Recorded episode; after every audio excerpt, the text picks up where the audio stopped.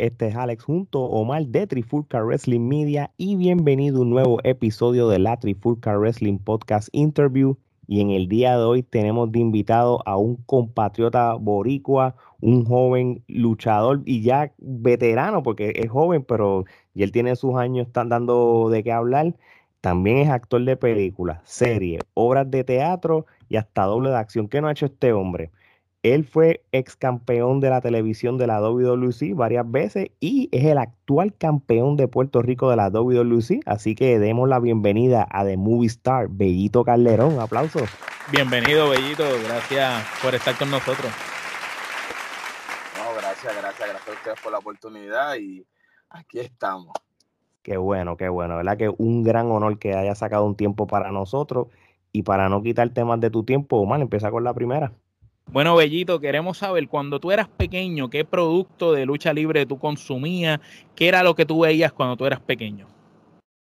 Mira, tenía las dos partes, la americana y la puertorriqueña. Eh, de parte de mi papá, pues mi papá era bien fan de Hulk Hogan. Ok. Eh, mi papá era el que consumía la, la lucha libre de afuera. Y mi abuelo era el que me enseñó a ver a Carlos Colón, al Invader, a Chiquistal. Este, mi, mi, mi, abuelo era el fan de la lucha libre puertorriqueña y ya tú sabes, me tenía ahí pulido. Sí, sí tenía, no tenía lo mejor de los dos mundos. Tenía los dos, exactamente, las dos cosas de lo, del mejor mundo, exacto. Es como que mi papá me enseñó la primera lucha que yo vi americano fue ya grabada.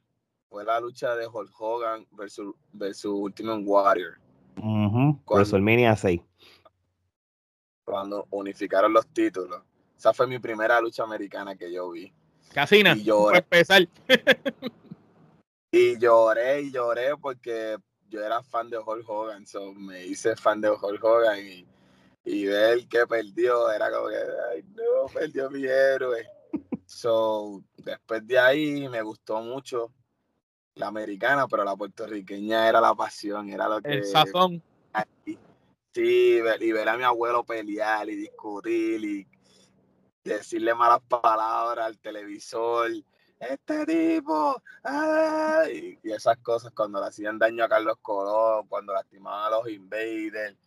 No, mano, era otra cosa. Yo me lo gozaba siempre.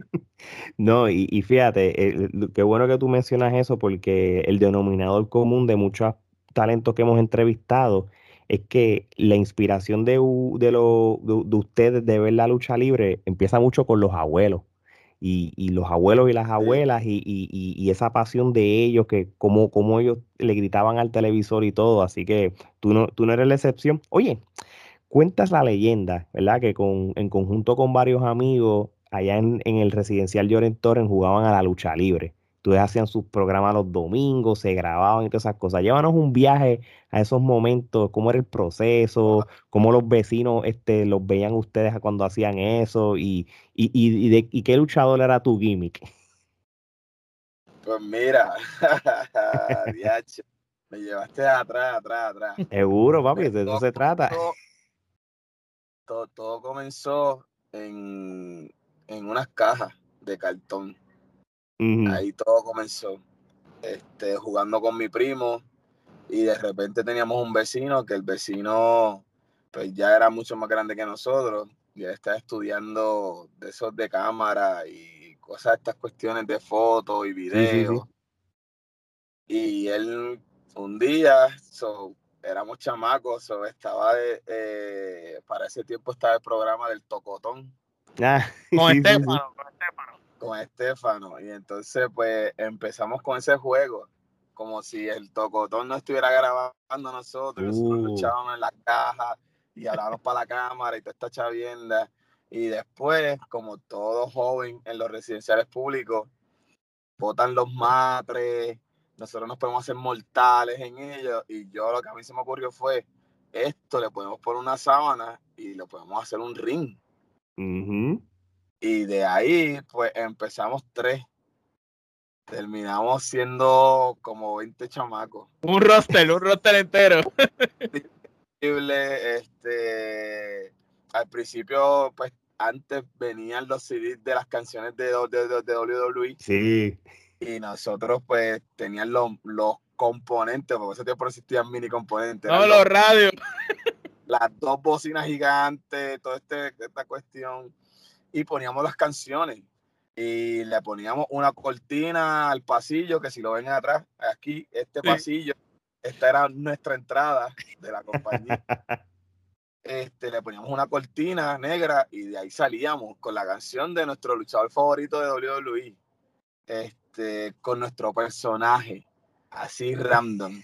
Y empezamos a buquear y a hacer historias sin saber, simplemente soñando como, como chamaquitos. Y después pues empezamos a hacerlo como, como Dios manda. Este, teníamos un día específico, empezamos a buscar por ahí quién podía entrenarnos y enseñarnos lucha libre, ya no queríamos hacerlo a lo loco, e, este, ya empezamos a buscarle sentido a, nuestros personajes. Yo, a mí me gusta, yo soy fan de Vampiro, el luchador. duro, el canadiense. Sí, el canadiense, son me fui por ese lado, por el dark. Este, so, mi nombre era Dark Angels este, y yo me pintaba la cara como vampiro. Brutal. Cogí un, un jacket que tenía, lo piqué y le hice como pullitas con pintura de, acrílico. Niña. Ah, pues te viste la película. Se la vivían, se la vivían de verdad. Y ese era mi personaje y la gente lo amaba. Nada, mano, terminamos soñando tan y tan fuerte que seguimos creciendo. Este, se unieron otras personas, otros chamacos que ya eran más adultos que nosotros este, y decidieron ayudarnos. Compramos un ring. Wow. Eh, inscribimos una compañía que se llamaba la New X. Brutal. Este, eh, empezamos a practicar y le enseñábamos lo que nos enseñaban a nosotros, tres. Nosotros lo enseñábamos a otros chamacos acá. Como que pues, estamos sí, pasando, pasando el conocimiento. Pasando el conocimiento. Creamos la compañía, se nos dio.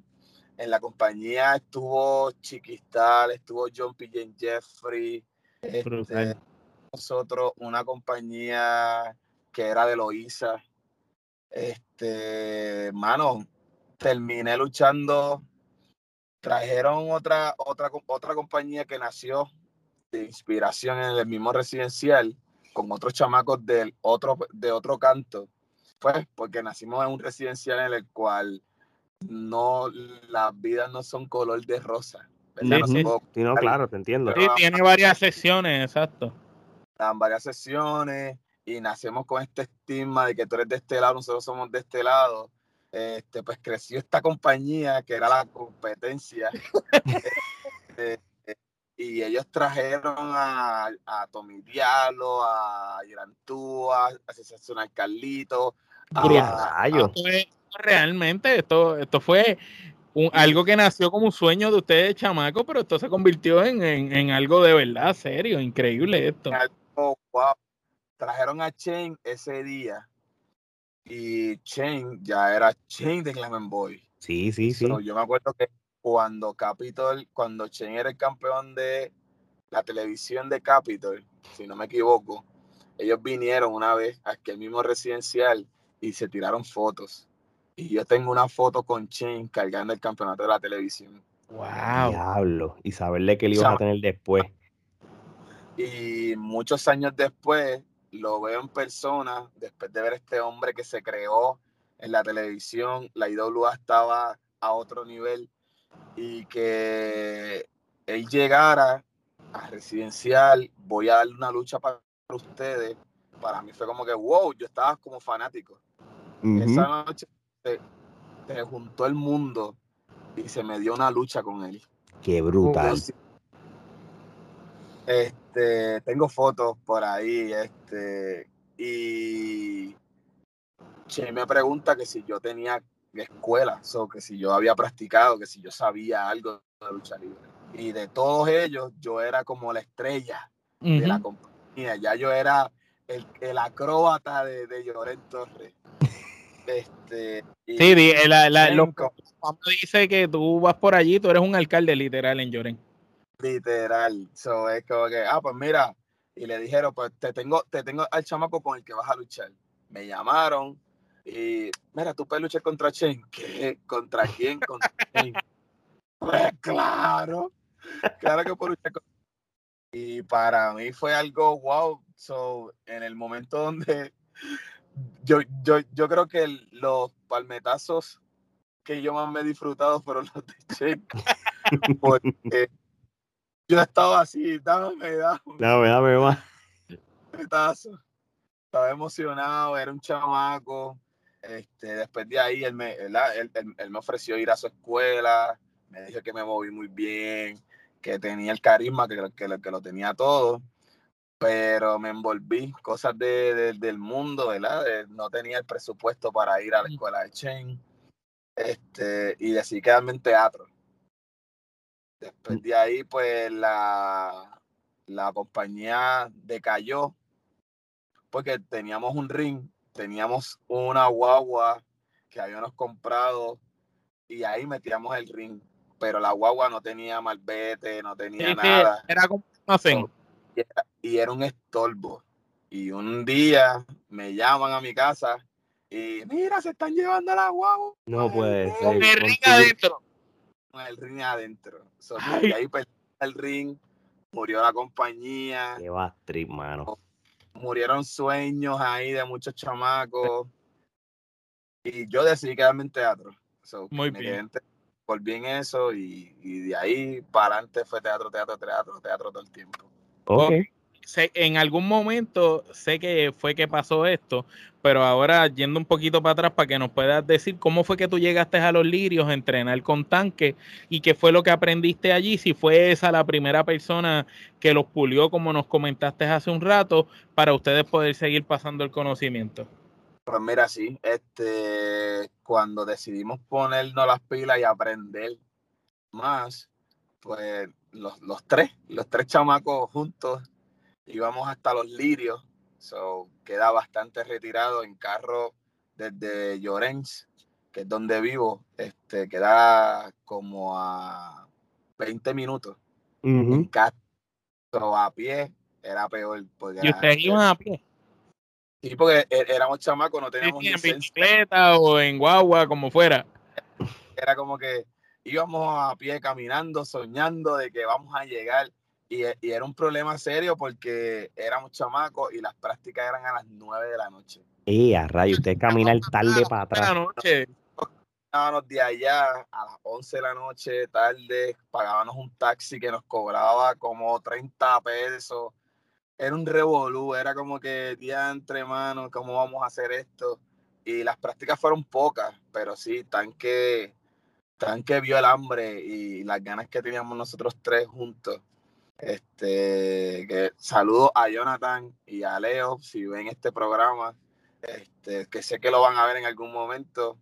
Gracias porque junto a ustedes fue que empezó esta travesía. ah, no, sí, íbamos, íbamos allá y irábamos a pie y era una, era una travesía, era una travesía y ya después de ahí las mamás dijeron, mm, mm, mi hijo por ahí no puede estar a esa hora. después de pasar algo y dejamos de practicar allá hasta que cada cual tomó su rumbo y como seguimos para adelante con lo que sabíamos. Exacto, sí, no, te entiendo, te entiendo. Oye, y, y entonces si hablamos del rumbo tuyo como tal, este, ¿cómo fue esa experiencia cuando luchaste en la EWO? Porque ya ahí eras profesional, ¿verdad? Si una vez ya tú estás en la EWO, y, y cómo fue esa experiencia de esas primeras corridas como profesional. Pues mira, antes de llegar a EWO, Ajá. fue un suceso. Cuéntame. a lo mejor mucha gente no lo sabe, otra gente sí que me ha entrevistado. Yo tuve un accidente en una motora. No, ok. Motora para poder estudiar y hacer mis cosas. Y a mí un carro me atropella. No, ok. me rompe el hueso de la, de la, de la espinilla. Ouch. so, pero el hueso rompe, en vez de así, rompe así. So, y me coge el, el, hueso que está en la parte de atrás, el músculo. Sí. Lo que haga esto. Y lo parte también. Y ya, rayo. yo estuve como cinco años en perder el miedo a correr, a brincar, a moverme. Estuve con un miedo increíble. Y la misma persona que fue Freddy, que un gran amigo, este, que era el uno de los bookers o de los grandes de la compañía que se creó al otro lado. Ajá. él, fue el que me llamó también para que yo me pudiera enfrentar a Chain de Gammon Boys. Él, él como que, mira, ¿qué tú estás haciendo? ¿Estás luchando? Whatever. Y yo, pues mira, no, yo no estoy luchando. No estoy haciendo eso, papi. Yo me rompí la pierna. Yo no. Yo tengo una varilla ahí con cuatro tornillos. Yo no sé si yo puedo hacerla ni un mortal. Yo no sé. Y el chico, pero dale, vamos a intentarlo, vamos a intentarlo, vamos a intentarlo. Y me convencieron. Y terminé yendo. Creo que fue, wow, fue bien lejos. Fue un sitio bien lejos. Y yo fui con mi máscara de Dark Angel porque ya llegó un momento ya de chamaco que no me quería pintar. Sí, era, era mejor una máscara más, más fácil. Sí, era más fácil. Pues me puse, ya yo tenía una máscara y cuando yo llego, mi máscara se parecía a la del campeón mundial de su compañero, éramos Trocher. Ok. Éramos, éramos, tenía The Angel, eso él es como una carabela también. Y como que, teatro, pues no puedes luchar con la máscara. Chicos, pero tú eres un muchacho de buen mozo, tú puedes luchar así, tú tienes carisma enseña tu cara. Y yo como que, ya, tres loco, me estás trayendo ahora, me vas a poder enseñar la cara. Ok. ¿Y contra quién voy a pelear? Ah, contra nuestro campeón. Y loco, en mi debut y te estás poniendo contra el campeón. Pero nada, me acuerdo que el manejador de Mostrochel era Rodrigo García. No, ok. Sí, era como que, esa fue como que nuestra primera choque como profesional. Y de ahí pues tuve una corrida de como tres o cuatro luchas. En, sí, sí. En EWO, la compañía decayó. Yo seguí enfocado en lo que es cine, teatro. Este, y como que ya le piché la lucha libre, me di cuenta que podía luchar, que me, que, que me podía mover, le perdí el miedo a la cosa y se quedó ahí. Ok, Omar entonces, en la EWO, eh, si tú puedes decirnos qué lucha fue memorable para ti o si ahí tuviste algún aspecto en la producción, porque la EWO recordamos que, tenía un buen programa en las redes sociales, la calidad de las cámaras, la forma como trabajaban para ser una empresa independiente era bastante profesional. ¿Tú cómo te sentiste ahí luego de verdad de haber luchado en, en las empresas que ustedes habían hecho con los muchachos allá y, y, y compararlo con la EWO? Que ya tenía más, más o menos una estructura, que había personal de la industria envuelto.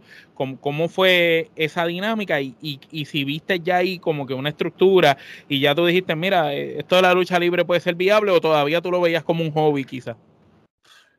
Pues realmente cuando me pasó el accidente yo me desligué completamente. Fue como que quité ese sueño, esa pasión de ser luchador de mí. Pensé que eso no iba a volver a pasar este, y, no consumía lucha libre de nadie.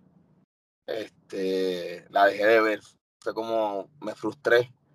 Este, y realmente, pues cuando llegué allí, no me sentí tan diferente a lo que, a lo que había vivido, porque lo que creamos como, como chamacos soñadores, le dimos tanto respeto y tanta pasión que nosotros teníamos entradas, teníamos un gran equipo de música, teníamos un gran ring, este, teníamos hasta un narrador que narraba las luchas en vivo, eh, teníamos hasta cantina, vendíamos empanadillas y todas esas ah, cosas. Ah, no, no, no, tú, estabas mejor que la que donde fuiste a luchar. Sí, una gran producción, so, como que no me sentí tan raro y como que me encontré con luchadores que yo decía, mira, este tipo yo lo veía en la televisión, mira, yo lo he visto, este, muchacho yo lo he visto. Y como que, wow. Y al luchar como Trocher fue como, tenía más miedo en lastimarme que en hacer una gran lucha. Sí, porque estabas con, con lo de la perse de la, del, del accidente, no te culpo. Y se van a partir el pie otra vez. Pero me dieron otra segunda oportunidad contra él y ahí sí me lo, me lo disfruté más. Sí, ahí le di el 100% y, y fue como que ahora sí te demostré. No, sí, sí. Sí, sí, como que la primera vez estabas asustado, pero ya la segunda vez tú dijiste, bueno, vamos, ya, ya le estoy perdiendo el miedo un poco, vamos a darle con todo ahora. Exactamente, y después de ahí ya lo demás fue historia. Oye, este, después que tuviste un tiempo en la CWS, este, tú tuviste como un rol de prestador, discúlpame, en la WWL. Este, ¿cómo fue esa etapa y qué nos puedes hablar sobre ella? Pues mira, eso fue una etapa bien extraña, porque CWS me da la oportunidad de ser su cara eh, después de estar casi cuatro años con ellos. Este, todo pasó. Yo y el sensei, le llamamos el sensei. A, Georgie, super, Georgie. Este, nosotros le llamamos el sensei el maestro. Nosotros nos conocimos desde chamaquito, eh, en la escuela. Eh, y cuando yo empecé a practicar con tanque, ya estaba, pero yo no me acordaba, o sea, con el tiempo no me acordé de nada de él. Tú, tú lo veías, pero tú no te acordabas que lo conocías de chamaco. No, so, como que, y hasta él me dijo que cuadramos una lucha y todo, estábamos luchando en el ring. hasta el sol de hoy no me acuerdo y como que él me lo dice, yo que wow, loco, lo, lo borré. Este, pasa el tiempo, pasa la película que ¿verdad? me abre las puertas en la televisión, que fue por amor en el caserío. Él trata de traer la lucha libre de su compañía a CWS al residencial y le dicen, ¿quién te puede ayudar a llevar tu compañía? Lloren. Bellito. Búscalo, búscalo por la red. Bellito. Pero Bellito es mi amigo, yo lo conozco desde chamaquito. Pues búscalo, él es el que te va a poder ayudar. Me buscó, me escribió y me dijo, mira, yo tengo una compañía, tengo una escuela, que estoy haciendo esto y esto y esto, y quiero llevar la compañía para tu para Lloren. Y yo, pues dale, yo te ayudo. So, me invita a practicar y practicando, yo me fui. ¿Te quedaste? Sí, yo, a mí se me olvidó que yo tenía un accidente. y, hice 20 mil cosas y ellos se quedaron así. Loco, tú luchas. Y yo, ah, yo luchaba antes. Y él le dice a ellos, Bellito lucha. Lo que pasa es que él se olvidó, se olvidó que yo lo conozco a él desde, hace mucho tiempo. Me da la oportunidad esa noche, lo traen a Lloren y yo y en Lloren me da la oportunidad de enfrentarme al campeón mundial otra vez eh, de, su compañía, que era Alquiles Falcón en ese momento. Sí. Hicimos una lucha, la gente, la gente se volvió loca, me volvieron a ver otra vez luchando la gente se volvió loca, funcionó. Después de ahí, los cuatro años, pues, este, CWS me da la oportunidad de hacer su cara y nos da la oportunidad de llegar a WWL cuando Negrin se le entrega a Sabio Vega por primera vez. Cuando estaban en Cataño para allá grabando, ¿verdad? Y empezamos a trabajar en conjunto.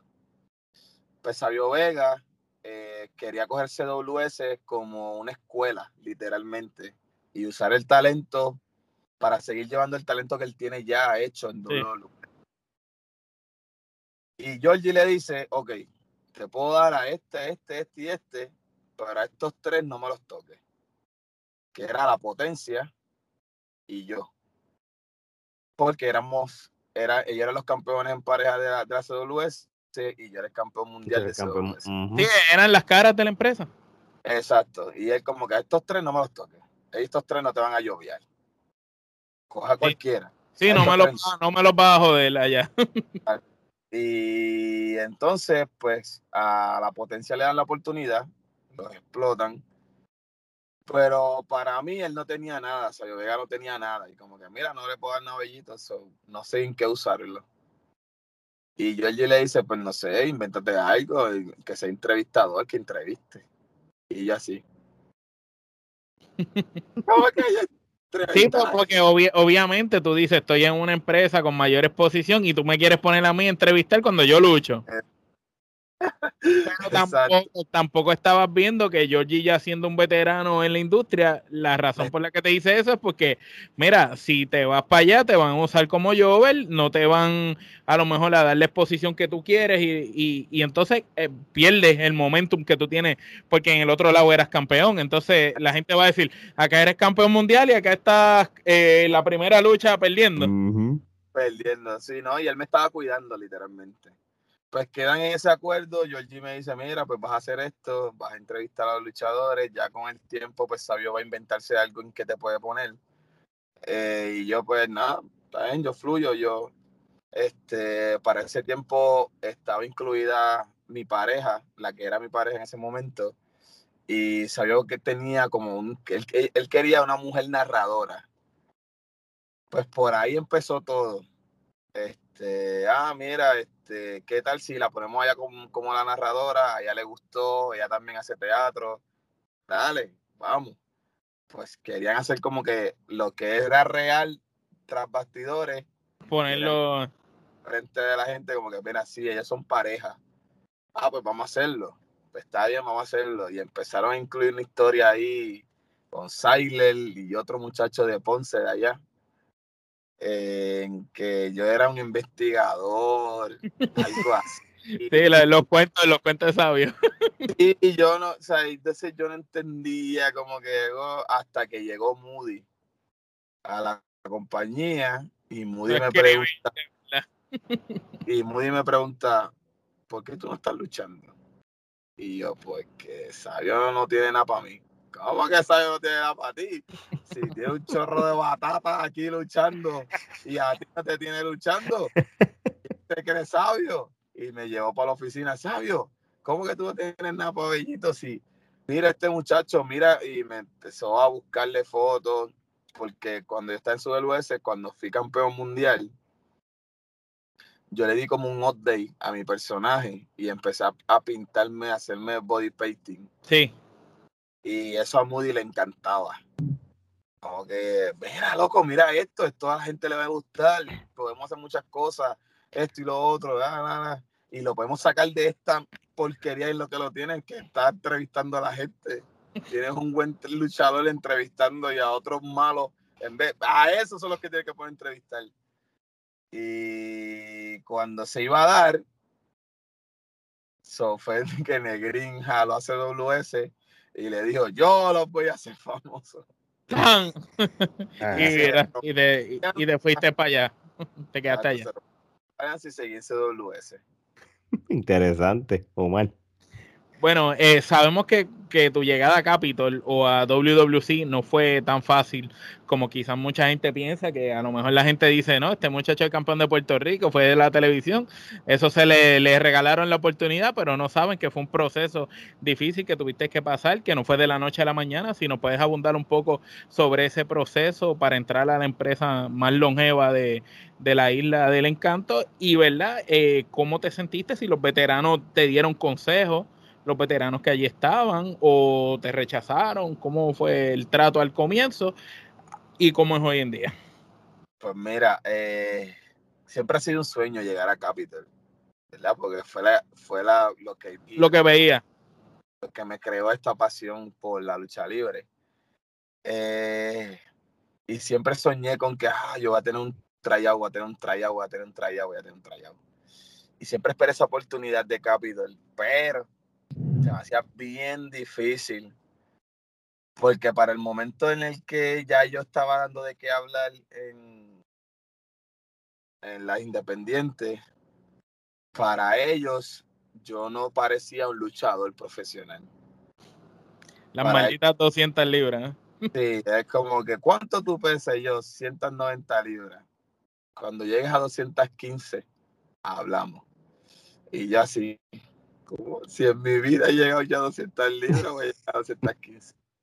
No, y, lo malo que tú ves en WWE a Finn Balor, ves a Adam Cole y tú dices, contra, ellos no son tan diferentes a mí, sabes. literalmente cuando empieza esta era de que Seth Rollins, Finn Balor empezaron a hacer la cara de las compañías, fue cuando ellos empezaron a ablandar un poco poquito. Llega el trueque de cuando le están dando exposición a Rey Junior. Eh, Rey González se comunica con Super Georgie y, y le dice a Georgie que lo entrene. Pues Georgie le dice, vamos a hacer algo. Yo entreno a tu nene y tú entrenas al mío. Y Rey le dijo, ¿quién es el tuyo? Y él, pues yo tengo a Bellito. Lo que pasa es que yo ya estaba buscando la manera en cómo Rey te viera y, y llegara a donde quiera mover. Muy bien. Empezamos a entrenar todos los miércoles en casa de Rey González. Y empezamos a hacer con movidas con Rey Junior. Yo me empecé a mover con Junior. Me empecé a mover con Rey, con el mismo Rey González. Rey me estaba haciendo muchas pruebas. Y, esta, y las palabras que te dije ahorita, de las 215 libras, fue Rey, que me dice, lo tienes todo. ¿Cuánto tú pesas? yo, oh shit. 90 libras. Cuando llegas a 215 hablamos. Qué jodienda, porque a él se lo hicieron, se lo quiere hacer a todo el mundo. Está cabrón. Todo esto a mí y yo me volví loco. Yo, yo tengo que subir 200 libras. O sea, yo tengo que llegar a 200 libras full, de alguna manera. Pero yo soy, yo, o sea, yo era vago. Era vago para el gimnasio, vaguísimo. O sea, mi anatomía era así. Yo nunca he hecho ejercicio. Era como que soy así. Vine de fábrica. Y yo, diantre, pues, ¿cómo hago esto? Le digo a Georgie, Georgie, ¿qué tengo que hacer? Comer. Batida, pesa. Protegida, ¿qué tengo que hacer? Y el chico, no le hagas caso, eso se le va a ir de la cabeza, tranquilo, ya mismo te dan la oportunidad, ten paciencia, ten paciencia. La paciencia duró dos años. ¿Cómo va a ser? Dos años en los que estuve abriendo el portón a los luchadores de Capitol, porque fui guardia de seguridad de ellos. También. So, mi... Pero tú, tú sabes algo, algo también que como uno lo puede ver desde el otro lado, a lo mejor también son pruebas, porque eh, yo has, escuchado las historias que Sabio empezó de guardia, Víctor de Bodigal, también que en paz descanse. Entonces, pues a lo mejor son pruebas como que tú tienes que demostrarnos qué tanto te apasiona, qué tanto te importa esto para nosotros eh, abrirte como que la puerta del bizcocho, ¿me entiendes? Y, y yo lo veía así a veces me frustraba porque gente ponía posts en Facebook en que salía un luchador y yo estaba al lado de la entrada, así. Y ponían cosas como que, mira esto, mano, qué increíble. Un chamaco que es un gran luchador. Tanto talento. Que es campeón mundial en, en, otra compañía y ustedes lo tienen haciendo de guardia de seguridad. Y era frustrante, era como que leer esas cosas, era como que, ah, sigo aguantando, sigo aguantando, sigo aguantando hasta que se dio el día. La Pepi Cestero, 2017. 2017. Este, sale Georgie. Él se iba a enfrentar a Ángel Coto. Ángel Coto había renunciado, se había ido de la compañía. Esa noche no llegó y él se iba a enfrentar a Ángel Coto y no tenía contrincante.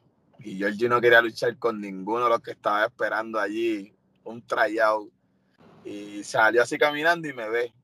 Y me dice, ¿tú tienes tu, tu vestuario en, el carro? Yo siempre ando con mi vestuario en el carro. Muy bien. Yo estaba esperando esa oportunidad y estaba en el carro. Gracias a Dios. Y yo, ¿por qué? Me dice, vengo ahora. Y se fue. Cuando vira, vira corriendo. Busca tu ropa, busca tu ropa, dale, busca tu ropa. Y yo, ¿por qué? Busca tu ropa, busca tu ropa. la Cuando entro, está Rey así con una libreta. Y me mira. Hoy es tu trayado, ¿lo sabes? Y yo sí. yo no estoy listo. Y, ah, ok, hoy es tu trayado. Ahora es el momento de que me demuestre que estás listo para, para la Grandes Ligas. Yo, oh, shit. Si estuviera embarrado, mano. ok, pues vas contra Ricochet y vas de rudo. Yo, fuck. Gracias a Dios que eres actor, que por lo menos por esa parte. Difícil, fue como que, ok, pues dale, vamos a darle. Cuando me voy a cambiar, me encuentro a Chicano. Y el Chicano me ve cambiando y me hace, ¿vas a luchar? Y yo, sí. ¡Pum! Gracias a Dios le van a dar la oportunidad a alguien que lucha. Esta gente, Dios mío, cuánto tiempo les dije que tenía un buen luchador ahí. Ahora no me hagas quedarme mal. Yo siempre he dicho tu nombre y esta gente no querían, no querían. Ahora demuéstrales y cómo eres. y yo, ok. Más presión todavía para ti. más presión de quién más. Cuando estoy en, la, en, la, la cortina. en la cortina, llega Rey y se me para atrás y me dice, lo hace así, campeón, tengo a Carlos allá arriba viendo tu lucha. Ah, María, pero van a, son capas de presión, una encima de otra. Y yo, ¡ah, puñeta, Carlos! ¿Qué más? ¿Qué más? No, tienes a Carlos, tienes a Rey Chicano que habló bien de ti, más Ricochet que fue tu maestro y también está el nombre del juego. Está todo en juego ahí. Y yo, ok, pues dale. Hacho, mano, di lo mejor de mí. Cuando salí, yo lo que era lo único que pensaba, yo, mano, yo espero que le haya gustado a esta gente. Y cuando estoy subiendo las escaleras de la Pepín para doblar, está Chicano diciéndole a Rey, te lo dije, cabrón, te lo dije. bueno, mano. Te lo dije, el chamaquito es bueno, te lo dije. Y, y Rey viene y me hace, como que ven acá. Y, y, y entonces este chicano le dice, porque Carlos bajó y Carlos le dice a Rey, a, a, a, le dice, el chamaco es muy bueno, hay que traerlo. Y el chicano lo escuchó. Y él estaba más contento que yo. Y el chicano saludándome, felicitándome, me dice, dale, ahora que demuestra a esta gente. Cuando entro al camerino está Tom de Lightning y Rey González. Casina. y, y, y me mira y me hace una lucha. Rey viene y me mira y, me, y yo dije, pues Rey me va a decir algo, no sé. Me dice, lo único que tengo que decir es si entras al barco o no. Y así. Pues claro. claro. ¿Cómo te voy a decir que no?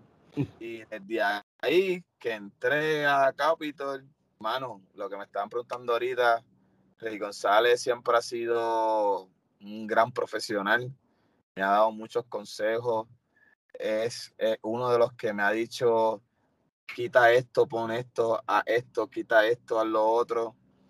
Este, Pelayo, no se puede quedar.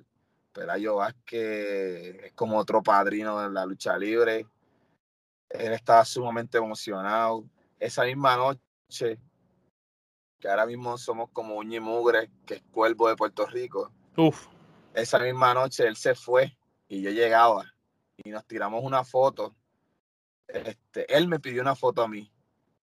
Él me dice, yo voy a traer una foto contigo. Y yo así sorprendido yo. Sí, sí, como que tú, ¿no? Y Cuervo ya era Cuervo. Cuervo me está pidiendo una foto a mí. y me tiré la foto con él y la guardé con tanto aprecio. La vida nos unió después de un trabajo. Y, y ahora somos un mugre, somos súper mega amigos. y, él, y, y él me dice como que, mano, yo quisiera volver a Capitol. Porque quisiera estar en los camerinos contigo y si nos pudiéramos enfrentar en algún momento, demostrarle a la gente que somos, que somos de lo mejor de lo mejor. Y yo digo, mano, eso sería un sueño para mí, como que enfrentarme a Cuervo, porque yo crecí viendo a Cuervo. Nunca digas nunca. No, nunca digo nunca. Te enfrentaste a Eri, a Basado, que te enfrenta a Cuervo. y, me, o sea, y, eh, sé que me voy a enfrentar a mucha gente pero sí, mano, para mí ha sido mágico. después de María, Dorado, este, viví las experiencias contra el sindicato y todas estas cosas que viví en las luchas que tuve. No, claro.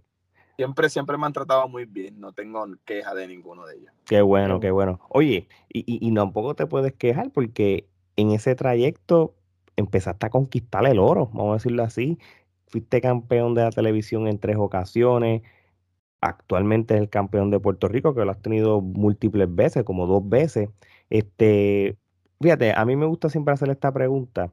Este, ¿cómo se sintió tener ese primer campeonato mm, con Capitol? Porque lo has tenido con la CWS y, y quizá en otras independientes, pero en la compañía más importante de Puerto Rico, ¿cómo se sintió tener ese primer campeonato? ¿Cómo, cómo, cómo fue esa sensación? Porque tuvo que haber sido bien brutal. Pues mira, cuenta la leyenda. Ajá. Eh, Georgie, él fue 18 veces campeón junior completo. Tommy Diablo y él se están peleando. 18 veces campeón junior completo. Y un día estábamos practicando en su casa y él tenía el campeonato en el, en el mueble. Y yo, mire el campeonato junior completo. lo veía, yo lo miraba, yo lo miraba, lo miraba hasta que me dio tanta curiosidad que lo cogí. Y, lo, y me lo puse en las manos así, lo miraba y yo, el campeonato junior completo de, WWC. Y él sale y me dice, ¿tú sabes qué? Que los que tocan el campeonato junior completo terminan siendo campeón de él. Y yo así, yo como que, ah, sí, claro, sí, sí, sí, claro, sí, claro. Cuando llego al camerino, que se da la lucha, que sale el Baral Royal este, eh, y yo gano el campeonato de la televisión, yo no sabía dónde meter mi cabeza. Esas eran las palabras de él. Estaban las palabras de él en mi cabeza de que lo tocaste, vas a ser campeón, vas a ser el campeón. Entonces, también me sorprendí porque el campeonato de la televisión en WC ha sido bien importante. Y lo, habían, y, lo habían hasta quitado del panorama para no dárselo a gente que no lo merece. Exactamente, eso llevaba 10 años retirado porque ellos creían que ese campeonato no lo merecía nadie y que lo trajeran y que yo me coronara después de 10 años de estar retirado ese título, para mí fue como que, wow, no lo puedo creer. Tenerlo en las manos fue como que lo logré, lo logré, lo logré. Este, mano, yo dormía con el título aquí así. Era como un niño chiquito y para mí fue brutal, brutal la sensación. Después de ahí viví grandes experiencias con el diabólico, grandes luchas. Para mí fue mi escuela. En Capitol fue mi escuela. El diabólico fue mi escuela. Aprendí a luchar como los viejos tiempos. No, ok. Cadera y todas esas cosas, con él no iba. Ahí tenía que pelear puños realmente. Vamos sí, vamos para el frente del público, vamos a sangrar. Y la gente siempre, mano, yo creo que eran las luchas con las que yo salía con una adrenalina increíble. Y yo creo que fue lo que me puso en, un estándar en WLC. Después de él, fue que mi nombre hizo aquí se queda. acuérdate que el diabólico, eh, a pesar de en los últimos años de su carrera estar en ese rol de ayudar a nuevos talentos y, de ser quizás el, espacio que dejó vacante Rico Suave cuando se fue de, la empresa, que Diabólico cogió como que esa batuta de soy yo ahora el que tiene que ayudar a, los muchachos, pero él en su tiempo también tuvo su gloria, entonces la gente siempre recuerda y, y uno de los mejores rudos, trabaja el público de una manera que hace que lo odien, que lo quieran matar, tú sabes. Increíblemente, increíblemente. Tienes el campeonato de Puerto Rico ahora mismo. Este, y obviamente hasta la última vez que hubo programación en la televisión y todo, había otra aspiración más, y yo me imagino que es el sueño de todos, y no creo que la tuya sea excepción, el campeonato universal. Este, ¿Cuán importante es para ti que, se te dé, aunque sea una lucha por el campeonato cuando sucede en algún momento de, tu carrera, porque yo creo que con eso, yo creo que entonces tiene, has, tenido posiblemente todos los campeonatos individuales. Pues mira, hay una anécdota bien fuerte. Cuéntame. Y no la sabe nadie. Estábamos en la Acrópolis de Manatí. Y eh, Gilbert tenía lo de lo del reto abierto. Okay. Eh, yo estoy llegando a la cancha, literalmente llegando, y pisé un boquete, un boquete a grama. Un boquete que está en la grama. Pisé, yo pisé y mi pie me hizo así. El ah. tobillo. El tobillo, y sonó bien fuerte. Entro brincando, son, me están atendiendo, me están vendando y me dicen, papi, yo creo que tú no vas a poder luchar hoy. Y de repente viene el Booker y me dice, tú eres el que va a retar a Gilbert por el campeonato universal. Y tú con el pie ¡No! Diablo, maldita, bonito boquete. maldito boquete, maldito boquete. Ese boquete me costó una noche, o sea, me costó la noche. Me costó la noche. Todo tuvo que cambiar. Este. Eh, cambió todo. no podía luchar. No podía luchar. Es como que tienes que salir. Sal. Y que pasa lo que, tenga que pasar. Sabrá Dios, ¿verdad? Si a lo mejor hubiese pasado otra cosa, si estuviera bien. Pero yo creo que todo pasa a su tiempo, ¿no? Sí, sí, sí. A lo mejor eh, pasa por algo. Y, o sea, literalmente fue caminando. O sea, literalmente fue caminando. Sí, que no fue eh, entrenando, no fue practicando, fue nada. y pisé ese boquete y se me dobló el tobillo. Y, mano, fue como que frustrante, pero a la vez como que dije, si me dieron la oportunidad, es por algo, porque estoy trabajando bien. Claro. Porque le voy a dar esa oportunidad a cualquier otro. De que saliera y verle partir a la cara. Este, si me la están dando es porque me tienen los ojos echados. Después de ahí se abrieron las puertas por el campeonato de Puerto Rico. Y mano, ahí está. Que, que, de hecho me atrevo a decir, ¿verdad? Y, y, no lo digo porque estoy hablando con, contigo, este, ha habido grandes campeones de Puerto Rico, pero ahora mismo en los últimos 20 años, y lo digo yo, este, y ¿verdad? con mucho respeto a los demás, tú eres uno de los mejores que ha tenido ese título, has dado buenas batallas y todo. So, yo creo que, en mi opinión, este, yo creo que tú estás ready para el próximo. Y lo has puesto en alto, has tenido la correa y le has traído relevancia, has hecho que la gente se interese por, por ver el producto, porque no solo está viendo un campeón de Puerto Rico distinto, sino que no es más de lo mismo, tú sabes, sin ofensas a quitarle mérito a los demás. No, por eh, supuesto. yo me disfruté mucho la última corrida que el Bronco tuvo con, con, ese campeonato, fue muy buena y el Bronco es uno de los mejores, pero ciertamente pues ya estábamos acostumbrados a esos mismos nombres y al verte a ti, cara nueva, joven, viene subiendo eh, y, y ver que has tenido el campeonato no una, sino dos veces, pues ahí significa que de verdad, mira, la empresa ve algo en ti y tú lo estás demostrando en cada vez que sale, la gente te quiere, te el personaje, lo estás haciendo bien, te estás ganando el respeto no solo de los compañeros, porque hemos entrevistado luchadores y cuando mencionamos el nombre tuyo, siempre todo el mundo lo que habla es muy bien de ti. Así que pues son muy buenos. Eh, eso es cuestión de tiempo. En algún momento va a pasar.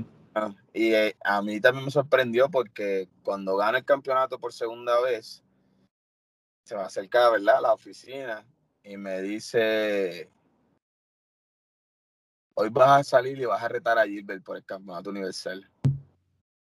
Y yo, wow, wow, wow, en mi mente, ¿qué? Pero si acabo de, acabo de ganar este Acabas de ganar de Puerto Rico. sí, vas a retar a Gilbert. Ok. Vamos a hacerlo. Pues salgo, le lanzo el reto y saliendo de todo lo que sucedió en el momento, tenía ya un post de alguien que puso, este, Bellito será el doble campeón. Y yo, me gusta esto, me gusta. me gusta. Yo, lo veía venir, ¿lo viste? Yo, yo, lo, yo lo veía venir. Cuando vi esos taping, yo lo veía.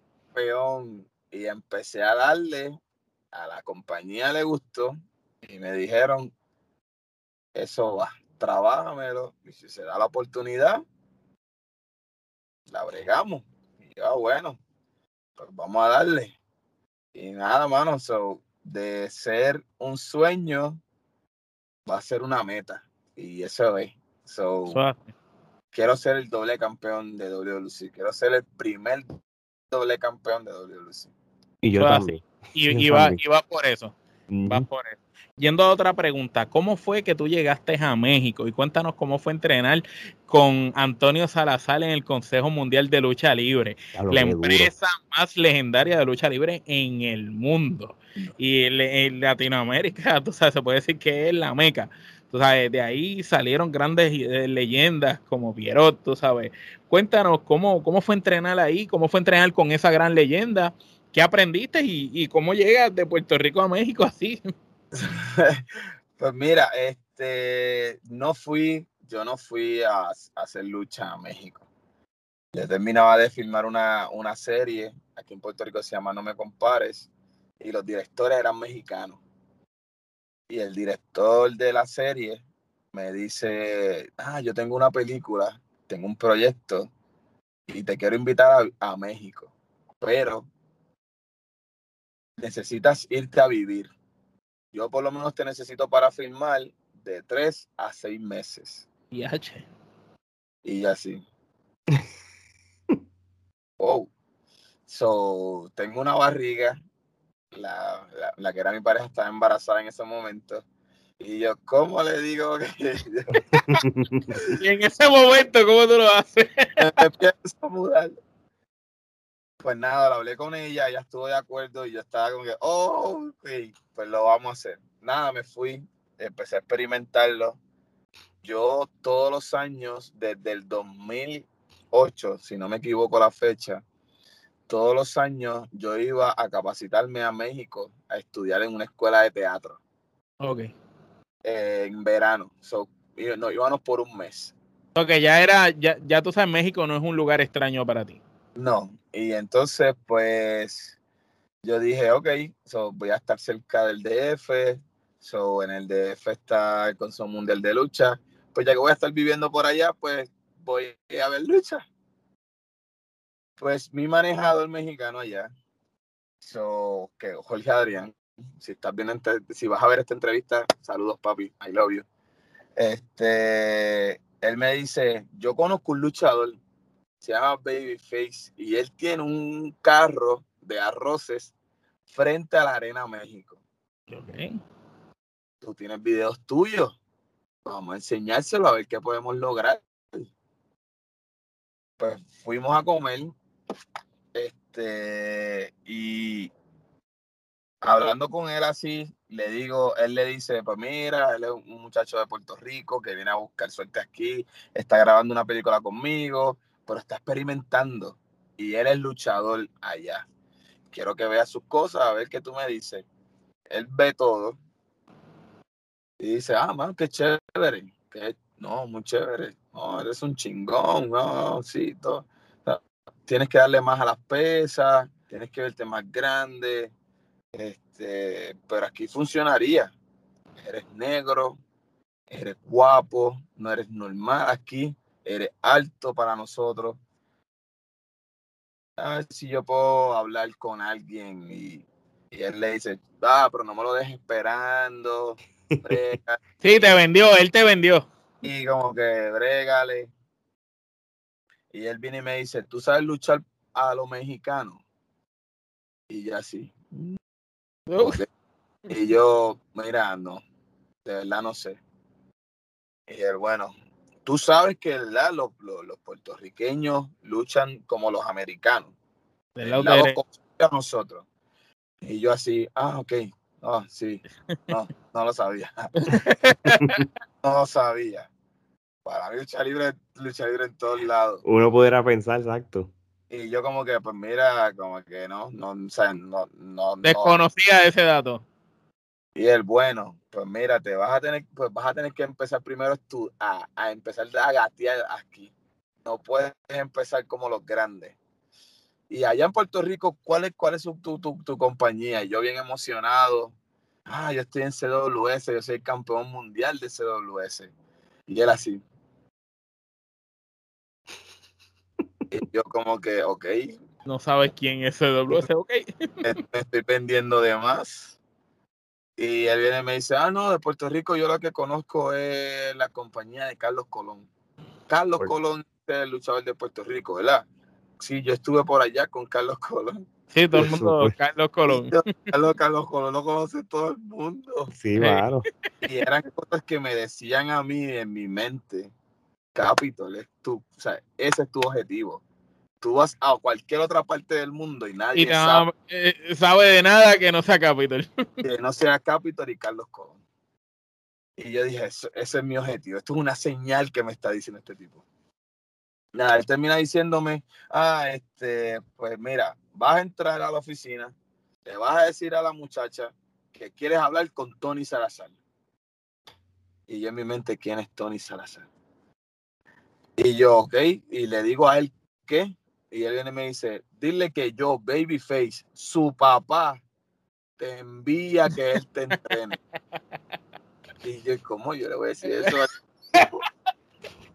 ¿Cómo diablos hago esto, loco? Eso es lo que tienes que hacer. Dile que eres extranjero y que quieres estudiar con Tony Salazar para que él salga. Y cuando él salga y te pregunte, tú le dices que Babyface, su papá, te envió. Y ya, ay, mi madre. Pues así mismo fui.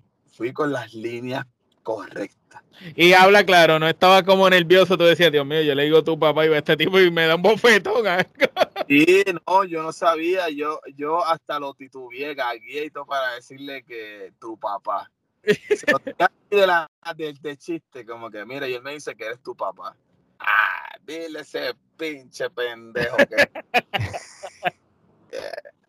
pues me dice, ¿tú eres extranjero? Y yo sí. Y entonces ya parece que el sensacional Carlito había pasado por allá hasta el rollo. No, ok.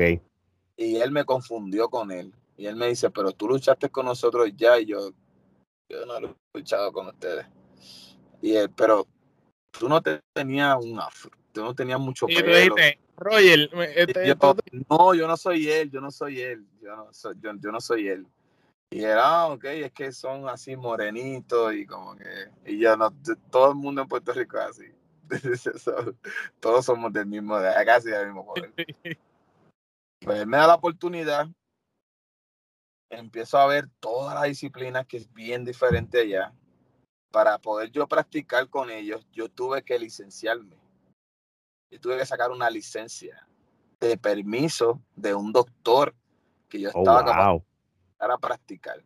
Yo tuve que ir a hacerme exámenes del corazón, de respiración. Igualito que acá, igualito que acá. Igualito que acá. De cuánta madre para que sacar una licencia para entonces yo cuando llegara a la, a la Arena México poder presentarla y el guardia me dé paso a entrenar. Sí, e, esa, licencia es tu pase. Sí, y la licencia dice con quién vas a entrenar.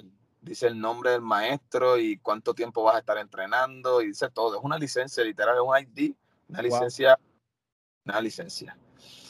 Y cuando empecé a entrenar con ellos, empecé a tener problemas porque todo es por el otro lado. sí. Pero Antonio Salazar tenía, tenía como algo en mí, él veía algo. Y entonces yo era o el más grande o el segundo más grande de altura en la, en la, en la clase. En el grupo. En el grupo. Y, y él estaba sorprendido cómo yo me movía. Porque yo hacía backflip, yo brincaba la cuerda, yo hacía esto, hacía lo otro. Y para nosotros es normal. Sí, porque acá, en Puerto, porque acá en Puerto Rico tú eres pequeño en, comparar, en comparación a ella. Yo, yo era un mastodonte que se movía como cualquier junior. y ellos me veían y se sorprendían, como que, ¿cómo diablos tú haces todo esto? Por eso es que Forfiti allá causaba impacto.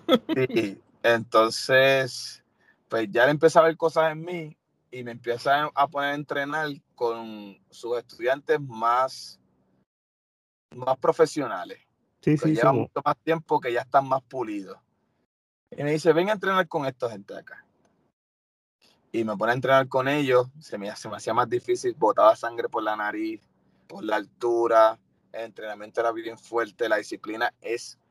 So, imagínate que nosotros llegábamos a la clase, subíamos hasta el último piso, imagínate el choliseo, y correr en la parte de arriba donde están las palomas. Sí, sí, a vuelta ronda. Hay que darle 15 vueltas.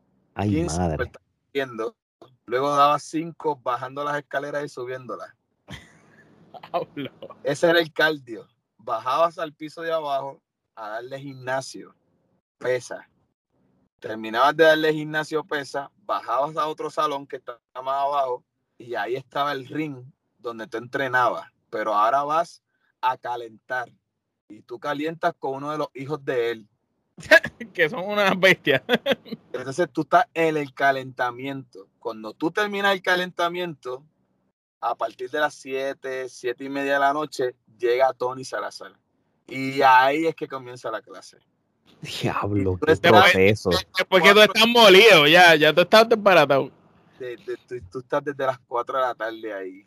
Bueno, y si tú decías que, como mencionaste ahorita en el, eh, cuando empezamos la entrevista, que a ti no te gusta hacer como tal ejercicios y qué sé yo, me imagino eso tuvo que haber sido. Yo estaba molido, molido, molido. Pero en el gimnasio me encontraba luchadores de renombre.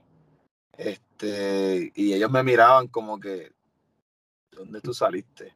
Sí, porque como tú eh, llamas la atención, eres grande allá. Y ellos después como que, ah, mira, el, el Bori, el, puertorriqueño, me ponía música de reggaetón cuando entraba al gimnasio. para sentirte ni que en la onda, cosas. Y como que ellos me enseñaban rutinas. Hasta que un día tuve el suceso, que fue donde recibí la buena noticia. El día siguiente el día anterior, Tony había hablado con ellos que iba a venir una compañía a tirarle unas fotos para empezar a presentar los luchadores que estaban sobresaliendo en su compañía. Que le iban a mandar a hacer ropa para tirarse fotos. Y él me pregunta a mí si yo traje ropa. Y yo siempre estoy ready. Yo me traje mi gimme. Yo pensé en algún momento de esos seis meses que iba a estar por allá, algo iba a pasar. Y yo me traje mi gimme pero era un pantalón negro. pantalón negro que decía The Movie Star y unas botas vino. Y él lo vio y me hace. Como que tenemos que cambiar eso. ¿A ti te gusta, a ti te gusta usar truza? Y yo. Nunca he usado eso. no me dices que tú vas a enseñar, que tú me vas a poner a mí a luchar en calzoncillo. tú vas a ponerme a luchar en calzoncillo. Y como que él viene y me dice, míralo por el lado del negocio. No eres común, tienes buen cuerpo, eres grande, tú eres un sex symbol para las mujeres aquí. Sí, pues eres, diferente a todo lo que ven ellas allá. Y las mujeres cuando dicen que tú eres puertorriqueño, lo primero que piensan es en las cancioncitas que ustedes escuchan. el, el reggaetón ese que ustedes se guayan así, todas esas cosas. Y yo, ah, pues está bien, pues dale. Ellos me mandaron a hacer la ropa nos tiramos la foto. Al siguiente día era la práctica para ver quiénes iban a pasar al otro nivel. Y yo metí la pata. En la toma de árbitro le meto, me fui por el lado, estaba tan nervioso que me fui por el lado de los puertorriqueños. Sí, el derecho. Y el dedo al mexicano de aquí. y le abrí esto así. Diablo. Y el mexicano, pinche cara, esto, lo otro. Ah, empezó a discutirme. Y, el, y ahí todo. Y pues, mala mía, mala mía. Súper cagado, yo la cagué, la cagué, la cagué. Y Tony Salazar le dice: Mira, pendejo, tú no hablas malo en mi clase. ¿Quién tú te crees? ¿Quiénes fueron tus maestros? Y él, ah, yo llevo 16 años practicando. Y yo así. Y tú dices, diablo, yo me trepé el ring con, con, con, un par de meses. Oh, shit, y yo, diablo, 16 años practicando. Y a mí me entrenó fulano, sutano, sutano. Tú, tú, tú, tú lesionas tu veterano. Y yo, este tipo, ya papi, tú llevas la vida. Y él viene y me dice, al último le dice, eh, y Último Guerrero fue mi maestro. Y él, Tony Salazar, le dice, pues, ¿sabes qué? Todos son unos pendejos yo, oh shit. Ah, entonces Tony viene y le dice, ¿sabes qué? Esto es lo que vamos a hacer ahora. Cúrate la porquería esa que te hizo ahí, el aruñacito que te hizo ahí, cúratelo. Y te va a volver a trepar. Y tú quieres ver algo, tú vas a llevar lo que tú sabes, tus 16 años como luchador. Y él va a luchar como se lucha en Puerto Rico. Uf. Ahí. a ver si, si, si a, ver si el gas pela o no pela. Pues ya yo estaba con la presión de que, ok, ¿qué vamos a hacer? Sí, porque tú esperabas una respuesta de parte de allá. Ah, pues ya yo, yo estaba en mi mente, este lo que va a recibir es cambumba la borinqueña. Y lo he sonado como pandera. no le he dado ni un minuto de break. ni un minuto de break le di. Ah, le di palo por todos lados. Y Tony se hace lo quita y le dice, viste que eres un pendejo. ¿Sabes por qué? Porque ese muchacho es profesional allá en su país. Simplemente que si tú te vas a su país, vas a hacer el mismo papel. Tus 16 años te los tienes que meter por donde te da el sol. Toma. Lo mismo le está pasando a él, pero eso no quita que él tenga el talento. Se acaba la clase y él me llama aparte.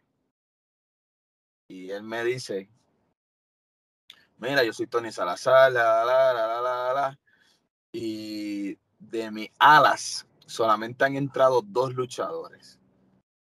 yo soy muy celoso con, con, mi apellido. Sí, quien él, quien él escoge tiene que ser algo que él vea, porque si no, no, no hay break. Él viene y me dice, uno es mi sobrino, que es místico, sin cara. Que es la máxima gloria ahora mismo. Ese, eh, sí, sí. Y es mi hijo Magnum. Y me ha salido flojo, me dijo. Pero vamos trabajándolo. Me dice, tú quieres entrar de por, por, por, mi cubierta. Y yo no sabía cómo contestarle. Yo empecé a llorar. Diablo, mano. Yo, oh, shit este tipo me está diciendo esto. Y yo, pues mira, pues para mí sería un honor, pero llorando. Y ¿por qué lloras? ¿Por qué lloras, güey? sí, porque ellos no, ellos no les gustan los sentimientos. Sí, yo bien sentimental y él, ¿por qué lloras, güey? Y yo, pues mira, este, para mí esto es un sueño, mano.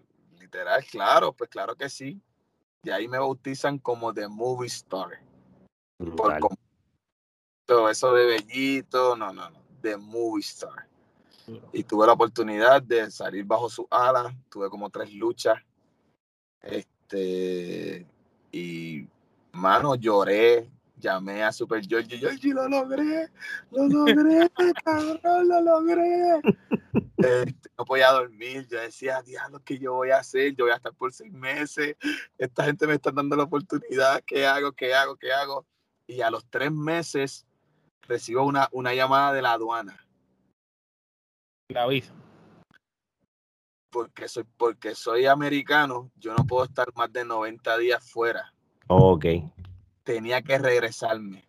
Diablo. tenía que salir del país y tenía que venir a Puerto Rico a rendir contribuciones para que me dieran una visa de trabajo, para que entonces yo pudiera estar allá legalmente. Una, entonces tenía que sacar otra licencia para poder, este, una ID o un permiso para yo poder vivir allá. Y cuando llego aquí a Puerto Rico con la mentalidad de que sí, sí, sí, viene el nacimiento de mi nene, y yo, dale, voy a darle, voy a darle, voy a virar, voy a virar, voy a virar, llega María. Ah, mano. Y me tragó completo. Pero lo importante es que el contacto lo hiciste. Y el contacto está, ¿verdad? Todavía hablas con ellos y la relación está bozana. Pregunta cómo están las cosas por acá, ellos están bien al tanto el hijo del Magnum, este, él está loco, él me ha dicho, este, dile a esos bookers que me lleven, que me lleven. este, y mano, sí mantengo el contacto con ellos y ellos están bien al tanto de todo lo que está pasando por acá. No, ok. Mano, ¿qué, clase de, de anécdotas nos has contado sobre lo, que nosotros viajamos, nosotros viajamos a México con yo me lo viví. yo, Viajamos a México y vimos la arena, todo, todo, de verdad, lo vivimos contigo, de verdad que es brutal. Oye, oye y, esta, y ahora si hablamos de esa parte de lo que es la actuación y todo, ¿verdad? Este, tú empezaste de bien niño, como a los 12 años, este, ahí en el residencial, este, ¿cómo fue este, tan joven entrar al mundo de la actuación y, y qué tanto te ayudó eso en tu carrera como luchador? Pues mira, la, la, actuación fue mi salida a no ser un, delincuente. Ok. Literal. Eh, yo crecí con mucha rebeldía. Es algo que, que el cine, la película Por Amor el Caserío me abrió a contar mi testimonio de vida este, a los jóvenes. Eh, mi mamá era adicta, eh, mi papá no estuvo en mi vida desde okay. Eso era como que momentáneo. Teníamos, mi abuelo tenía que buscarnos para nosotros poder verlo a él. Este, y mano, el teatro fue lo que me salvó. bueno. teatro y me metí al teatro para que veas. Me metí al teatro porque me gustaba una nena que estaba en el grupo de teatro. Hacho, ¿por qué no? Y yo como único esta nena me va a hacer caso es que yo entre al grupo de teatro. Porque literalmente yo pensaba que los que estaban en teatro y bailaban eran gays. Son nenes que no. Sí, sí, uno, piensa así. La, la perspectiva de, de verdad y, y, hasta, crean, desde niños y hasta cierto punto no es ni culpa de nosotros, es que nosotros en Puerto Rico crecimos en, en unas generaciones que, que, la gente no tenía, ¿verdad?, la educación suficiente para explicarnos estas cosas y, y, uno, ¿verdad?, e, escuchaba cosas y, las repetía a lo loco sin saber. Y las repetía a lo loco y yo pensaba que no, no, teatro, no, pero la nena me tenía enamorado y yo decía, esa nena yo tengo que ganármela. Si hay que actuar, vamos a actuar. Tú decías, si hay que actuar, vamos a eh, y así empecé, empecé un día que fui y el maestro de teatro, Antonio Morales, que le digo que es mi ángel de la guarda, es mi mejor amigo, siempre me ha mantenido de la mano. Este, él me ve y me dice, oye, yo sé que tú vienes aquí porque te estás ligando una nena de la mía. ¿Cuál es la que te gusta? Y yo bien pasmado ahí, entonces están los nenes riéndose, y yo era como el líder, y yo dije, ah, que me gusta es aquella. Y después, ¿sabes algo? Él tenía, yo tenía 12, él tenía como 17 años. O sea, éramos chamacos. Y él, ¿sabes algo? Pues yo estoy montando Romeo y Julieta. Ah, tengo una Julieta, pero no tengo un Romeo. ¿Qué tal si tú entras al grupo y quieres ser Romeo. Duro. Y se me llenaron los ojos. Yo dije, ¿qué es que Cuando voy al otro día en la audición, les va a dar muchas gracias, me da mucha risa esta. Cuando yo voy, yo voy así calado de que, ay, me lavé la boca 15 veces. Y yo, pues voy a ser Romeo. Y voy a darle un beso a esta nena porque ella es la que me gusta. Terminé metido me pusieron a audicionar de la hora de Lion King. y terminé siendo una de las llenas. No, güey. So, fue como que, fuck, yo no vine a hacer esta mierda. Pero empecé a encontrar cosas en mí que me liberaban el estrés, que me ayudaban a concentrarme en la escuela, empecé a ver en Antonio, a pesar que tenía 17 años en ese momento, una, una figura en la cual me estaba guiando y se preocupaba por mí. So, me preguntaba cómo me iba en la escuela, si estaba bien, si, se había comido, cosas que no las tenía y por eso era así un Y entonces fue como que, ok, esta, esto, es lo que quiero ser. Hasta que tuve mi, mi, mi primera oportunidad, en el 2001, que fue la obra de Por Amor en el Caserío que hice por primera vez y el aplauso de la gente, el feedback que te da, fue lo que me hizo quedarme y amarrarme a, esto del teatro. Qué brutal, hermano. Mira que al, fin, que al fin y al cabo, y verdad, y nos has contado todo esto, ¿en qué quedó la chamaca? Pues mira, ¿sabes qué? Nunca pasó nada. Nunca. Ella tenía novio. Ah, y tú te enamoraste de la actuación. Yo me enamoré de la actuación. Terminé moviendo mi amor a la actuación. Está bien, muy, muy, muy bien, muy bien, Omar. Mira, ya que tú has tenido la oportunidad de participar en obras de teatro, en películas, en series, en todos estos diversos proyectos actuando, este, ¿qué nos puedes hablar un poco acerca de la diferencia que hay? Porque sabemos que no es lo mismo hacer una película que una serie y tampoco es lo mismo que una obra con público en vivo al frente. Entonces, ¿qué nos puedes, eh, qué nos puedes hablar sobre estos distintos proyectos que has participado y has tenido la oportunidad de, de exponer tu talento? Y también quisiéramos saber cuál ha sido el momento favorito, si, si pudieras escoger uno tuyo dentro de la actuación. ¡Wow! ¡Qué difícil! Pues mira, este, la actuación, literalmente la actuación, tanto como en el cine como en el teatro, es bien diferente. En el teatro, al tener público, y el público está hasta las palomas, todo es más expresivo, todo es más grande, todo. O sea, yo llevaba ya 13 años haciendo teatro, cuando la primera oportunidad de hacer cine. Ok. Todo es más contenido, porque te sales de la toma. aquí está, de ahí no te puedes mover, no puedes hacer esto porque te saliste de la toma, no puedes hacer nada. Son las expresiones aquí nada más. Y al entrenarnos para cine fue como empezar a vivir otra vez, una nueva experiencia. Sí, sí, sí. vivir otras cosas. Todo es más, más interno. El sentimiento es más profundo. No, más expresivo, más grande. Sí, sí, sí. que te vea. Eh, y con, ¿verdad? Hablándote en, en, los dos ámbitos, en cuestión de que pude hacer la obra por amor el caserío, después hice la película y los dos el mismo personaje en las dos cosas es bien diferente. Es que la adaptación cambia bien brutal, hermano. Todo, todo, todo, mi actuación, mi sentir, todo cambia muy brutal, muy, muy drástico. Yo me sentía haciendo dos personajes diferentes y era el mismo. Eh, eh, he vivido cosas en el teatro que yo digo, wow, esto solamente se puede vivir en teatro. Y es el feedback de la gente. ¿Te gusta, te, gusta sentir el público cuando tú estás interpretando cualquier cosa que eh, esa reacción del público te gusta? Porque es, momentánea. Eh, eh, está en el momento. Es eso, la, película no te lo puede dar. ¿Entiendes? Uno como actor no lo recibe en la película. A menos que alguien te lo cuente, como que, gacho, cuando pasó esto, me dio, me da esto. Y como que, pero en el teatro tú sientes. Sí, el público tú de repente escuchas un silencio y escuchas a alguien y tú dices, le está llegando, está llorando, o a la gente riéndose a carcajadas que no para, que a ti mismo se te contagia, porque ellos se están muriendo de la pavera. Esas son las magias que da el teatro. el cine no te da eso, a menos que tú vayas a ver la película con la gente, ¿no? Sí, sí, sí, para entonces apreciarlo.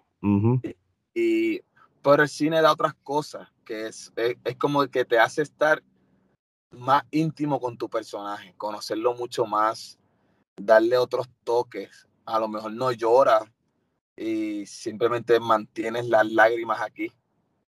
Pero la cámara te enfoca ahí tan cerca que, que vendes esa expresión. Vendes esa expresión, todo se ve, es como que en el cine todo se ve. Eh, en, en, el teatro si metes la pata, se te olvida una línea, tienes que improvisar. Eso sí que es el challenge. En el, en el, cine cortan y vuelves a grabar. Claro. Eh, es, más tedioso. En el teatro, pues, hay, hay ensayos. En el cine hay dos o tres ensayos y vamos a grabar. Entonces, grabamos y podemos estar más de 12 horas filmando. So, una toma que a lo mejor cuesta un minuto en la película, en el, en, el cine, el,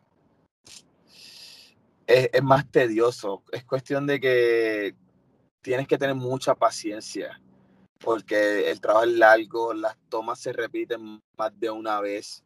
Hay que cogerlo de este ángulo, de otro ángulo, de arriba, del otro lado. Y es más drenante, porque si es una escena dramática, tienes que llorar todas las veces que se vaya a filmar. Sí, cansa más, cansa más. termina drenado, termina drenado. esa es la gran diferencia.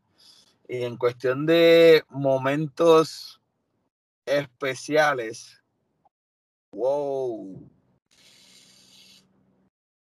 Pues he vivido muchos. He vivido, he vivido muchos. Pero, cuéntanos, uno que sea especial para ti, que, que tú dices, este momento nunca lo, lo voy a olvidar. Este, pues mira, después de haber grabado la película, nos, nos llevaban a, a diferentes lugares de cine. Caribbean Cinema en algún lugar, en algún mall. Estoy en Plaza Las Américas y estoy viendo el final de la película y estoy parado así viéndolo, se está acabando, se acaba la película y empieza a salir la gente. Entonces la gente empieza como a reconocerme, como que mira, esto, esto, esto, esto.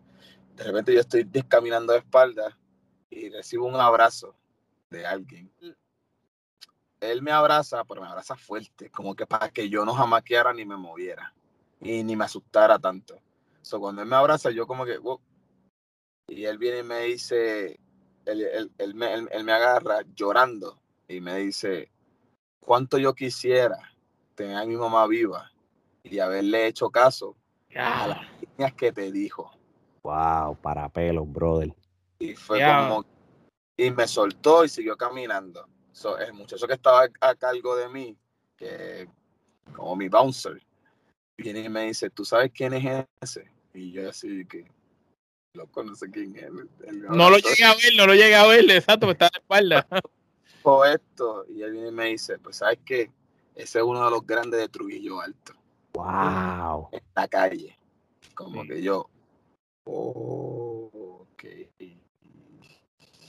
Y fue como que, o sea, él se identificó tanto con el personaje que las líneas que le dice la mamá a le, le, chocó tanto. Y es como que lo que lo que la mamá le decía pasó en la película. Sí, sí, él, lo sintió, él lo, lo, recordó. Y ahora mismo no la tiene. Y es como que, wow, qué fuerte. Wow, mano. Para mí fue bien, bien. Y viví muchos más, pero ese fue como que está brutal, ese momento está. No, no, de verdad que gracias por compartir esa anécdota. Oye, para ir, ¿verdad? Terminando, este, oye, by the way, ¿qué clase de entrevista hemos hecho contigo? ¿Verdad? Ah, brutal, brutal, hermano. De verdad que, macho, vamos, vamos a volver otra vez para la lucha libre. Este, aquí vamos a hablar tú como fan de lucha libre y con esto vamos a ir terminando. Omar, empieza tú con la, con, con la primera. Dinos los cinco luchadores favoritos de Puerto Rico para ti de todos los tiempos, los tuyos. De todos los tiempos. Pues primero, para mí. Para ti. Para mí. Primero, Carlos Colón. Este, ¿verdad? No los voy a mencionar como en orden. Sí, sí, sí. Carlos Colón, Rey González, Shane de Glamour Boy. Eh, Sabio Vega. Y por último, mmm, puertorriqueños, ¿no? Puertorriqueños, sí, puertorriqueños, pero tú sabes, Chen y el Bronco son boricuas.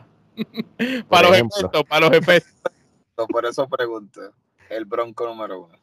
Hacho, brutal, no me gusta. Yo creo que el Bronco está en el top five de todo el mundo. Es que lo que es el Bronco y Chain, sin ser puertorriqueños, estuvieron tanto tiempo aquí y causaron tanto impacto en la lucha libre boricua que, que para, para nosotros siempre los catalogamos como los boricuas, como si fueran boricuas también. Literalmente.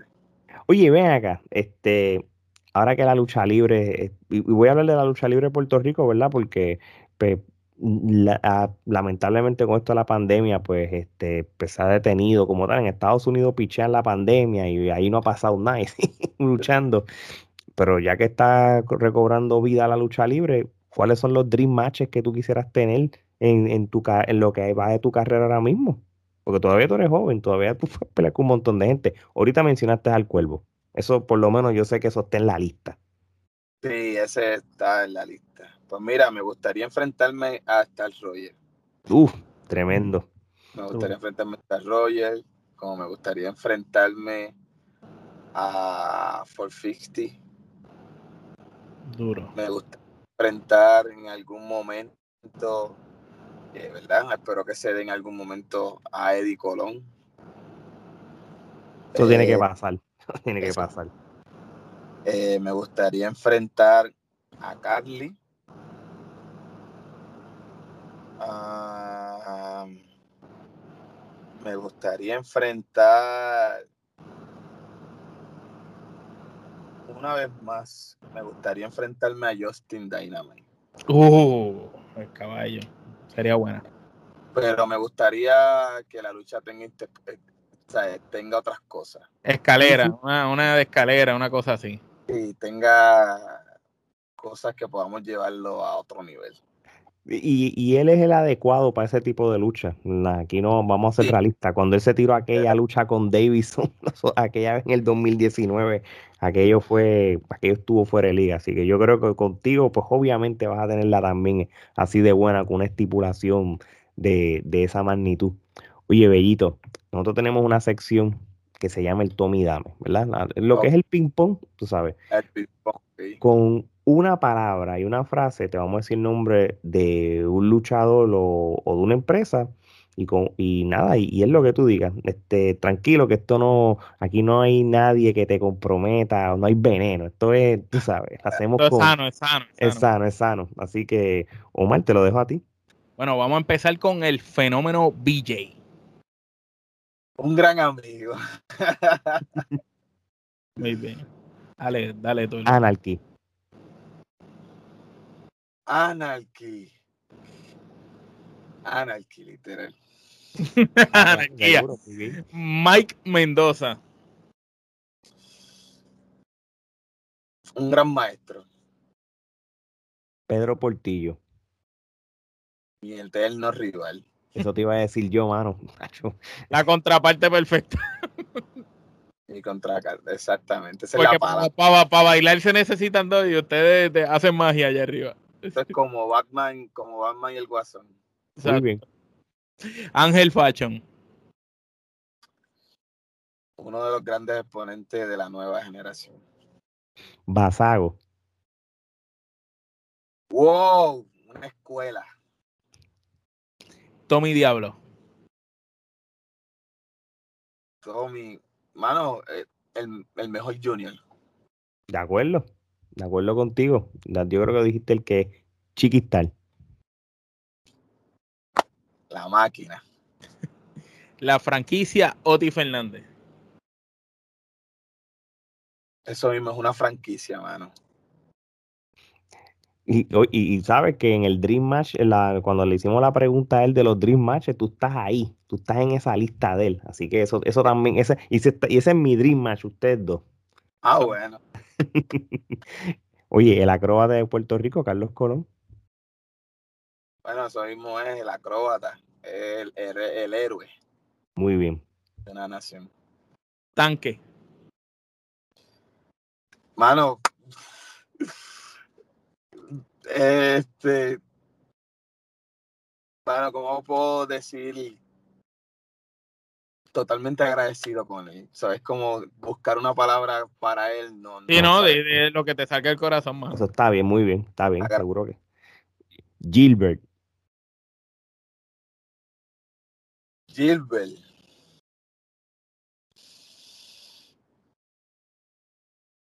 Un luchador que no es fácil. Ok. Orlando Colón.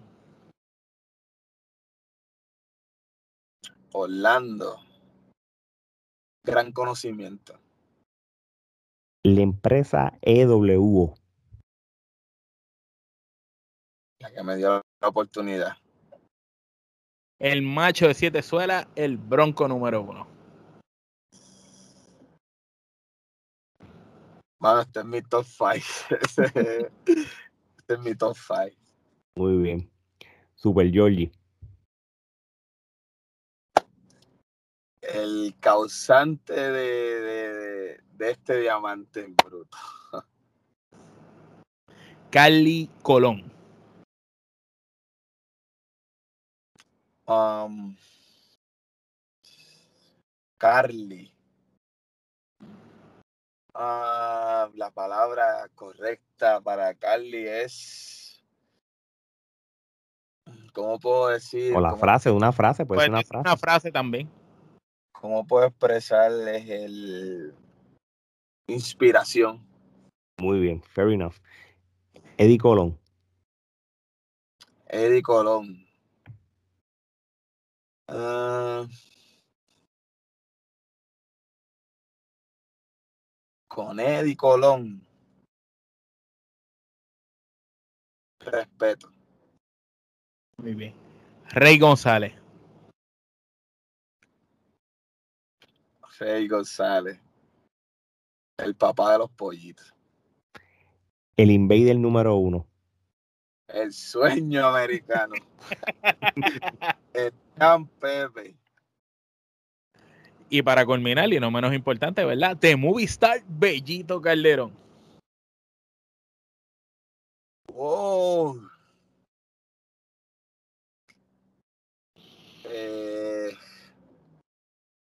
Un guerrero. Muy bien, muy bien. De verdad que de acuerdo contigo, eres, eres un guerrero. Ahora sí, vamos para las últimas preguntas y te dejamos en paz ya, Omar. Sabemos que eres muy joven todavía, que todavía te queda mucho camino por recorrer y tienes un futuro brillante dentro de la lucha libre, pero cuando tu carrera culmine y tú decidas retirarte, ¿cuál tú quieres que sea tu legado? ¿Qué es lo que quieres que Bellito le deje a todo el mundo?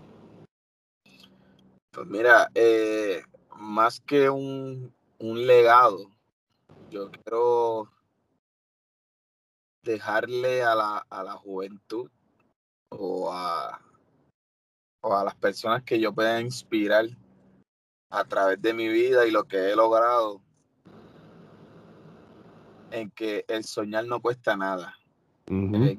eh, nosotros somos nuestros propios enemigos y somos quienes nos ponemos el pie. Y que algo bueno, algo bueno que ha traído la, la, la tecnología es que existen estos podcasts, existen todas estas cosas que la tecnología te regala y uno puede expresarse y uno puede ser quien quiere ser en el momento. Antes era más restringida la cosa. O quiere ser maestro, quiere ser esto, quiere ser esto, quiere ser lo Y eso es lo que había. Este, yo creo que esto ha abierto muchas, muchas ramas en otras cosas que la gente ha encontrado un talento que jamás pensó o que no tenían pensado hacer. Porque siempre te enseñan que tienes que ser policía, doctor, médico, estudiar para esto, esto y lo otro.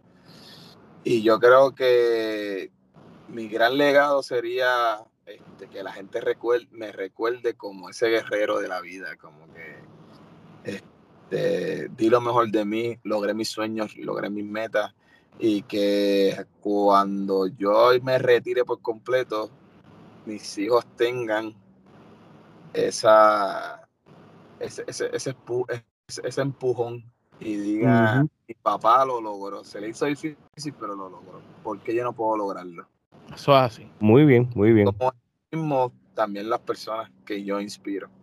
Eso está muy bien. Y para terminar, ¿qué consejo tú le das a todo el que desea formar parte de la industria de la lucha libre o de la misma actuación, pero le tiene ese miedo al fracaso? Pues mira, eh, tener miedo se vale, se vale. ¿Por qué? Porque el miedo depende de cómo tú lo quieras usar. A veces el miedo te es el que te empuja a, hacerlo simplemente por hacerlo, sin saber que te iba a ir muy bien. este, eh, pues mira, mano, yo pienso que para todo, para todo vamos a tener miedo, porque le tenemos miedo a lo desconocido. Siempre. Y si no lo intentas, es más, es más gratificante o más brutal para, para nosotros como los jóvenes nos expresamos. Es más brutal saber que te moriste intentando lo que moriste esperando que te llegara lo, este, lo que tú querías. Este, yo creo que lo que le puedo decir a los demás es que, mano, inténtenlo, lo que sea, lo que tú quieras hacer, ya no hay límites, ya todo lo que tú quieres ser ya está al, alcance de tu mano, que es un celular. sí, ya, alguien lo hizo antes, es cuestión de ver cómo lo hizo. piso y ya, eso es como que, mira, créeme, yo no sé bregar mecánica, yo no sé nada de carro. Y yo me meto a los tutoriales de YouTube a buscar de esos de carro. Nosotros no sabíamos hacer podcast y aprendimos así también, papá. ya está al alcance de tu mano, el celular te lo da todo. el que no quiera hacerlo es porque no quiere hacerlo. Así mismo es, no, no, de acuerdo contigo. Oye, a la gente que quiera seguir a Bellito Calderón en las redes sociales, ¿dónde pueden encontrar a Bellito Calderón? En las redes sociales y, si, y en canal de YouTube. Los micrófonos son tuyos. Y la mercancía, todo lo que tengas para promocionar. Mira, este, mercancía, esta camiseta ya, de, esta fue mi primera versión. Todavía la tengo, mira cómo se, todavía brilla ahí. Este, pues mira, mercancía, mis redes, me pueden conseguir como Bellito Calderón, el campeón del pueblo. Este, en Instagram, en Facebook, en TikTok, lo tengo también. Papi, también nosotros, tranquilo. Eh, eh, en YouTube me puedes buscar como Hito Calderón, tengo dos o tres videos, voy a empezar a darle amor y cariño, voy a empezar a subir cositas que hago. Eh, y mano, voy a sacar este, nuevas cosas. Por ahí viene una camiseta que está en la madre, está en su punto. así que pendiente. Y nada, les doy la exclusiva.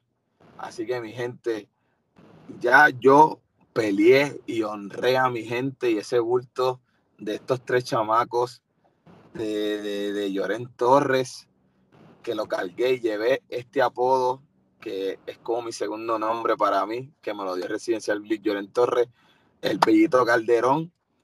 Hoy día, en esta nueva etapa, lo pienso enterrar, lo pienso dejar a un lado. ¿Por qué? Porque quiero darle honra a mi mamá, a mi papá, que fueron los que me metieron en esto y, ¿verdad? Fueron los que me crearon y los que me hicieron. Quiero honrarlos a ellos y desde hoy en adelante, so, sí me pueden seguir llamando Bellito porque ese es como mi, pero ahora como luchador me voy a llamar Carlos Calderón. Así que gente, me pueden empezar a buscar por las redes, pues en algún momento voy a empezar a actualizarla. So, Bellito Calderón o Carlos Calderón. Así que Perfecto. vamos a darle y simplemente es porque quiero darle la honra que se merecen mis padres y llevar con, honra el nombre que ellos me dieron de pila. Muy, bien. Pues ya lo saben, lo dijo Carlos Calderón, lo que todo el mundo lo conoce como Bellito, que todavía va a ser Bellito en el corazón de todos nosotros. Este, ya saben, las redes sociales van a estar aquí y todo. Y ya saben, a todo el mundo que quiera seguir a la Trifulca Wrestling Media en todos esos 20 países que nos están siguiendo con el favor de Dios en el formato podcast, estamos creciendo en, nuestro canal de YouTube. Suscríbanse a nuestro canal, denle a la campanita en las redes sociales Trifulca Wrestling Media, en todas, hasta TikTok. Tú lo escribes, es la única que existe. Así que, sí, sí, mano, somos, somos los únicos. Este, Bellito, de verdad, de corazón, gracias por sacar este rato con nosotros. Este, esto fue una súper conversación. De verdad que. La pasamos súper bien, gracias. Y, y, sabes que las puertas de la Trifulca Wrestling Media están abiertas para todo lo que necesites, cualquier tipo de promoción, cualquier cosa, mira, sea de lucha libre, sea de, la otra faceta tuya como actuación, las puertas están abiertas. Así que de parte de Carlos Calderón, Omar y Alex, esto es hasta la próxima. Yeah, porque este en nuestro tiempo.